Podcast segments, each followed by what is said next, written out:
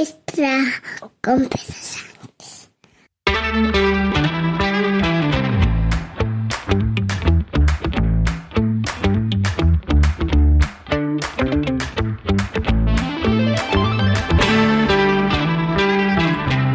Buenos días, es jueves 11 de mayo de 2023. Por fin es jueves. ¿Cómo se pasa el tiempo, por Dios? Capítulo 980 de un podcast sobre mis cosas que en el fondo son las tuyas. Y hoy quiero hablarte... Em, hoy quiero utilizar el programa como un abuelo cebolleta, como el abuelo cebolleta que empieza a ser. No, no es el abuelo cebolleta. El abuelo cebolleta es el que cuenta historias viejas. No. Eh, abuelo cascarrabias. Quiero ser abuelo cascarrabias. Autopista. Eh, voy detrás de un coche. Vamos a entrar en el peaje vengo del trabajo. Eh, son aproximadamente las dos y cuarto de la tarde, aproximadamente. Salgo a las dos y diez, pues pueden ser dos y cuarto, dos y veinte. Mm, para entrar en el peaje, a la altura de Hermua, eh, tanto vayas hacia Donosti como vayas hacia Bilbao, ahora mismo solo suele haber dos cabinas abiertas. Las dos cabinas son automáticas, es decir, o paras a recoger el ticket mm, o, puedes pasar con el T. Lo que aquí llamamos T, que en otras zonas se llama de otra manera, pero que en el fondo es un pequeño dispositivo electrónico, que es eso, un hardware como dispositivo electrónico, pero desde el punto de vista económico es un medio de pago, una tarjeta con una numeración y todo lo demás. Vale. Cuando tu banco de confianza te da esa tarjeta, te da ese dispositivo que has de colocar en el coche, has de colocarlo, lo pone y viene además con un maravilloso adhesivo de dos caras de 3M para que retires el, lado que va hacia el cristal, limpies bien el cristal y lo adhieras al cristal.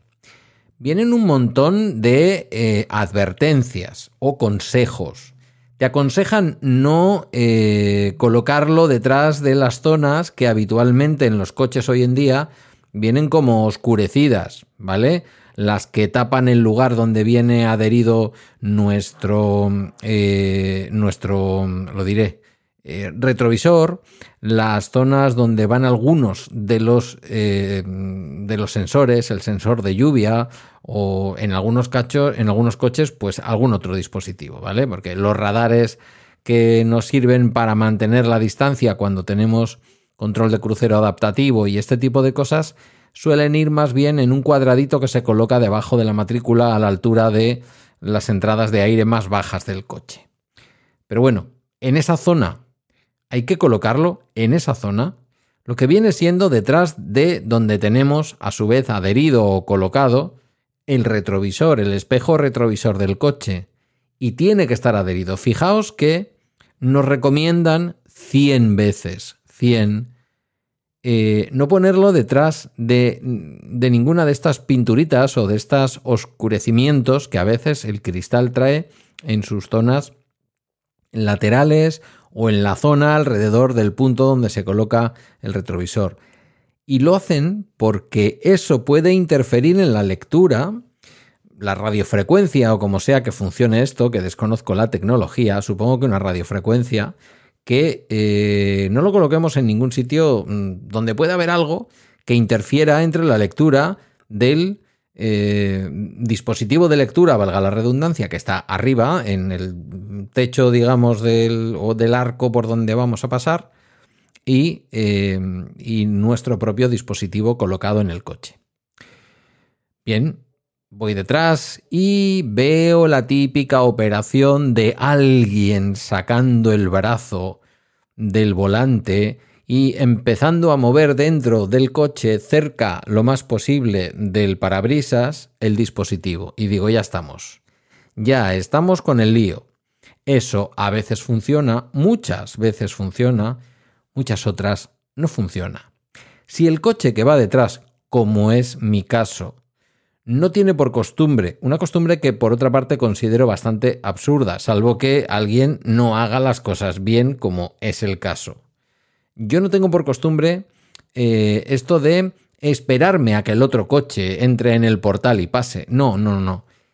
Estos portales están pensados para que pasemos a una velocidad prudente, 20 km por hora, 10 km por hora, muy despacio, sin pararnos, pero despacio, eh, y nos detectan y se abren. Y si vamos detrás de otro coche, no tenemos por qué dar 200 metros de distancia de pronto, ni siquiera 50, vamos detrás. El sistema inteligente va leyendo. Incluso cuando el coche que va delante tuyo no lleva dispositivo o el dispositivo no es leído, no pasa nada. Sale un ticket por la máquina, la persona que va conduciendo el coche de delante coge el ticket y tú que vas detrás, que ya ha pitado, una vez que la persona sale del peaje, la barrera no vuelve a bajar hasta que tú no pasas, porque el sistema es, insisto, inteligente. Y ha dicho, ha entrado un coche, saco el ticket, pero ya ha entrado otro coche que ha pitado y ya he leído, ya he leído qué tarjeta es.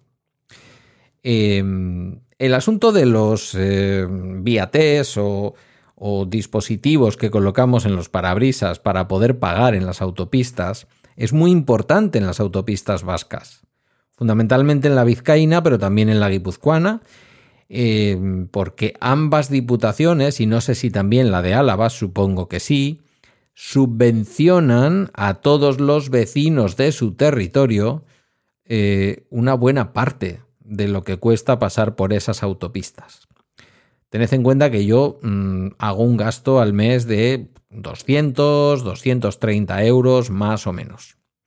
Tengo la posibilidad de pasar eh, pues como unas 150, 150 veces más o menos por peajes de las eh, carreteras vizcaínas que tienen peajes. Es decir, está pensado para alguien que tendría que ir por la mañana, volver a comer a casa, volver a la tarde y volver a su casa, y aún todavía tendría la posibilidad de un paso más. Y eso teniendo en cuenta que hiciera eso todos los días, incluidos los fines de semana. Eh, no pasándote de ese límite, la Diputación coge y dice, vale, de lo que haya gastado usted, yo me voy, bueno, yo le voy a cobrar todo pero al mes siguiente le voy a resolver una subvención, que es una cosa que todos los años hay que renovar, en el mes de enero.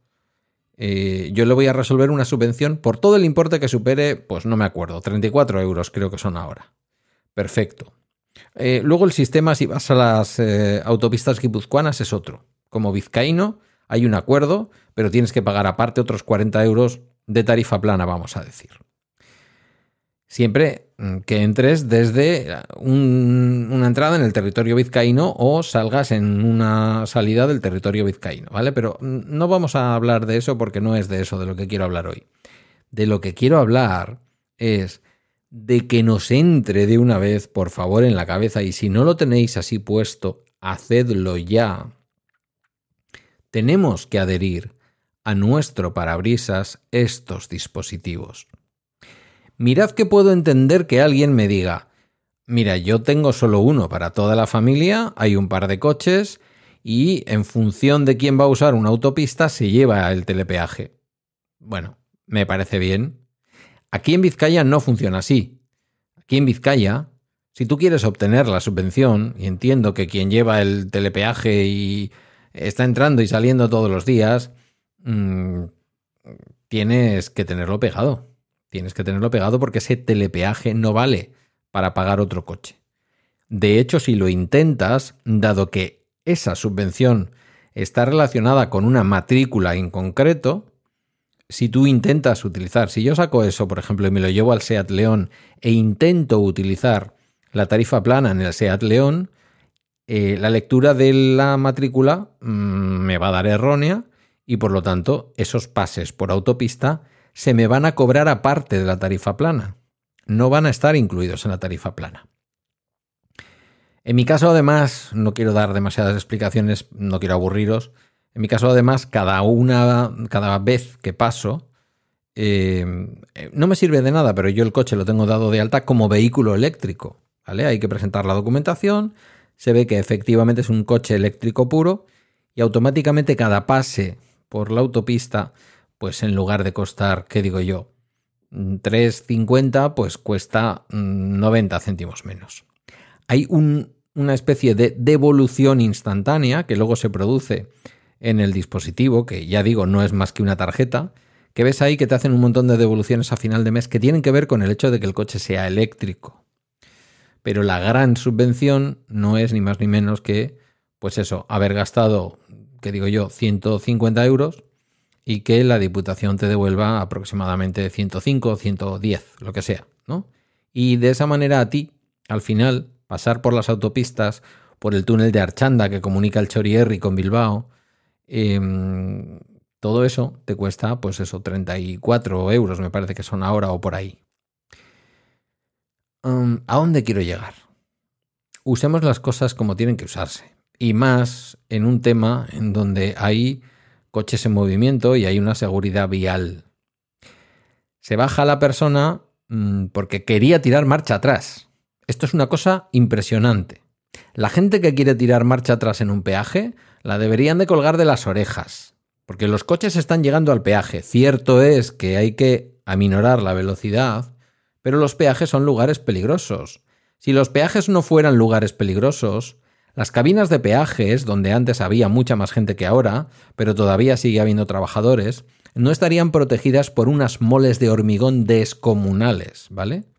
Y no estarían puestos en todas las llegadas de los peajes esas bandas sonoras que hacen imposible que un camión o que un particular en un turismo se duerman al volante y lleguen y, empotren contra un peaje, cosa que por otra parte y por desgracia de vez en cuando sigue ocurriendo, porque se ha dormido el conductor o porque hay niebla o por muchas otras cosas. Si os habéis dado cuenta, los peajes en la mayor parte de los sitios tienen también una lucecita que se enciende cuando hay niebla o cuando es de noche.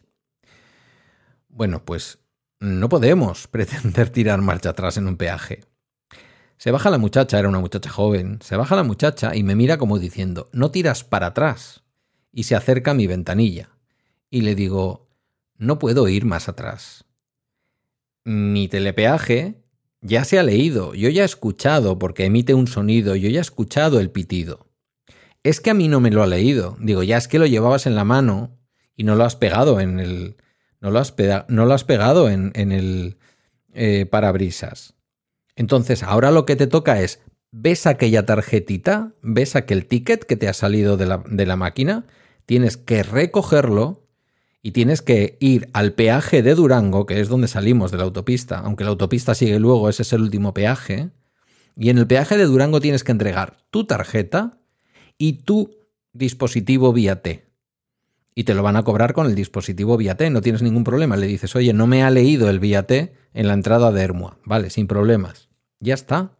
Si no hay ninguna pega, si ese ticket está relacionado con tu matrícula, no hay ninguna pega. Bueno, no me ha puesto ella tampoco a mí ningún impedimento, después de darle la explicación, que aquí la estoy dando con mucha vehemencia, pero a ella se la he dado con mucho cariño, mm, ha cogido el ticket y ha tirado para adelante.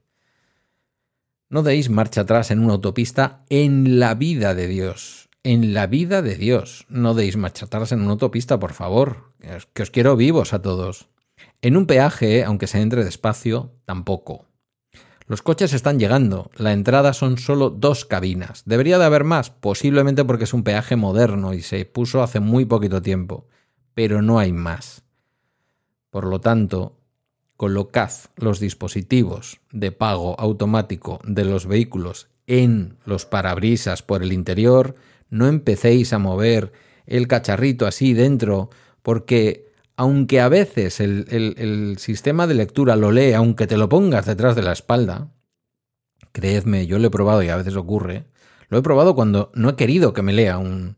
porque tuve un sistema de peaje eh, dado de baja, ¿vale? Eh, bueno, dado de baja, sí, lo di de baja en la Diputación, pero seguía siendo una tarjeta y durante 15 días o así que estuvo el dispositivo metido en, el, mm, en la guantera del coche, cuando cambié al eléctrico y cuando cambié de banco, las dos cosas, no, miento, no fue cuando cambié de eléctrico, fue cuando cambié de banco. Y pasé a tener el telepeaje del BBVA y no el del Sabadell. Bueno, pues en el del Sabadell me hicieron los cobros porque estaba leyendo cada día el dispositivo dentro de la guantera. Poder, poder ocurrir ocurre. Lo que digo es que para asegurarnos de la lectura tenemos que llevarlo adherido al parabrisas, porque hay que conducir con las dos manitas al volante, ¿vale?